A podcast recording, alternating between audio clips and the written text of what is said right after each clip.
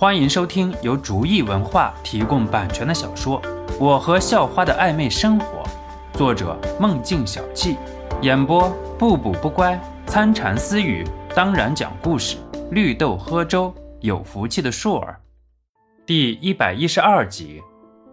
崔福离都不知道该说什么了。你别太过分了。崔福离训斥道：“呃，未来的小弟。”你好好和你姐姐说说，我要是和你姐姐成了，我请你喝酒。”冯华飞很豪爽地说道，似乎崔福利骂的根本就不是他。呃，好像你认错人了吧？我不是这位学姐的弟弟，充其量是学弟而已。我只是家里人和这位学姐的父亲认识而已。不过，既然学长要照顾，那我可能以后就要打扰了。”肖诺也是很如是说道。“啊啊！”呃，不是，那不好意思啊，不过有事情找我就好了。冯华飞拍着胸脯说道。虽然肖诺不是崔福利的弟弟，让冯华飞感到很遗憾，不过能和崔福利的父亲说上话，那是更好不过了。如果自己和崔福利的事情能得到崔明图的认可，那可是事半功倍的事情。我去，你赶紧该干嘛干嘛去吧，你烦死我了。崔福利一点都受不了冯华飞。我告诉你，我爸看好的是肖少这种的成功人士，你没戏。崔福利能看出冯华飞的小心眼，所以直接否定道。冯华飞看了看肖诺，肖诺也只是耸耸肩表示回应。哎呀，肖少，走吧，我带你去报道，然后带你们去宿舍。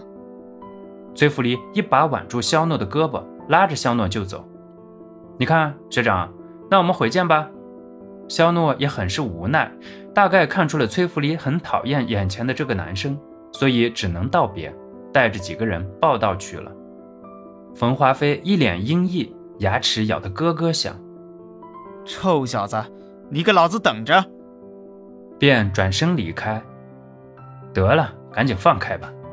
肖诺甩开崔福离的胳膊，然后说道：“被美女挽着当然是大美之事，可是自己的正牌还在眼前呢。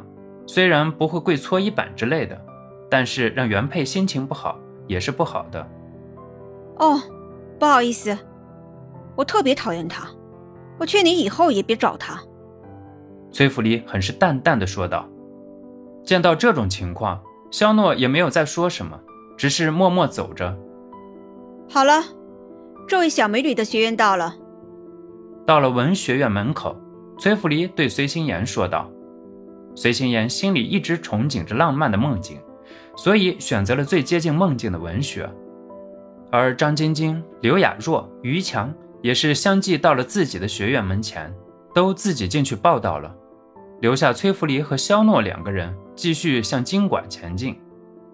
还真是巧啊，咱俩竟然是一个学院。”肖诺说道：“是啊，不过还是有本质区别的。我学财务的，只能挣点吃饭钱。您大少爷学的是金融，挣的那可是数都没法数啊。”崔福离学着很是感慨的感觉，实际上讽刺到骨头里了。听了崔福离的话，肖诺只能再次撇撇嘴。可能女生对于刚刚认识的男生。都多少会有一点排斥的感觉。好了，到了，我先去给你问问。